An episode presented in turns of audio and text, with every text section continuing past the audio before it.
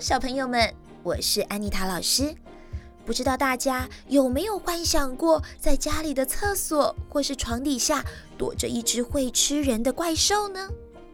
以前安妮塔老师小的时候，常常会这样幻想，所以每次要去上厕所，或是有东西掉到床底下时，都会觉得怕怕的。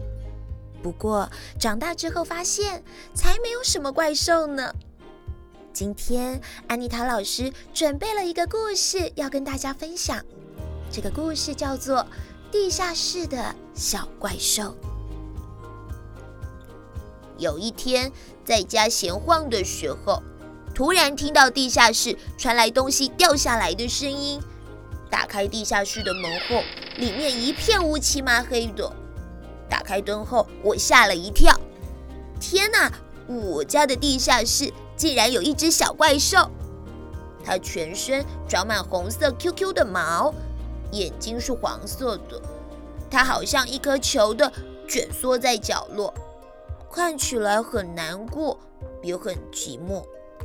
我可以帮它做点什么吗？小怪兽说：“我肚子饿了，想吃点东西。”小怪兽应该都吃什么东西啊？水果吗？还是尾鱼吗？还是我最喜欢的炸鸡腿冰淇淋呢？啊，还是像卡通里的小怪兽喜欢吃意大利面？或许再来点绿豆汤。等我回过神来时，小怪兽的口水已经流满地了，而且它直直地看着我。我开始慢慢地退后，慢慢的，慢慢的。奇怪。是我做错了什么吗？为什么他边流口水边看着我啊？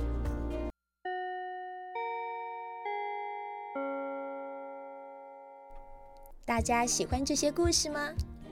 安妮塔老师透过切换各式各样声调，带入情绪，丰富孩子们的耳朵及心灵，让孩子更有想象力及感受力，达到良好的品格教育。我在安妮塔的童话饗宴里等你们哦。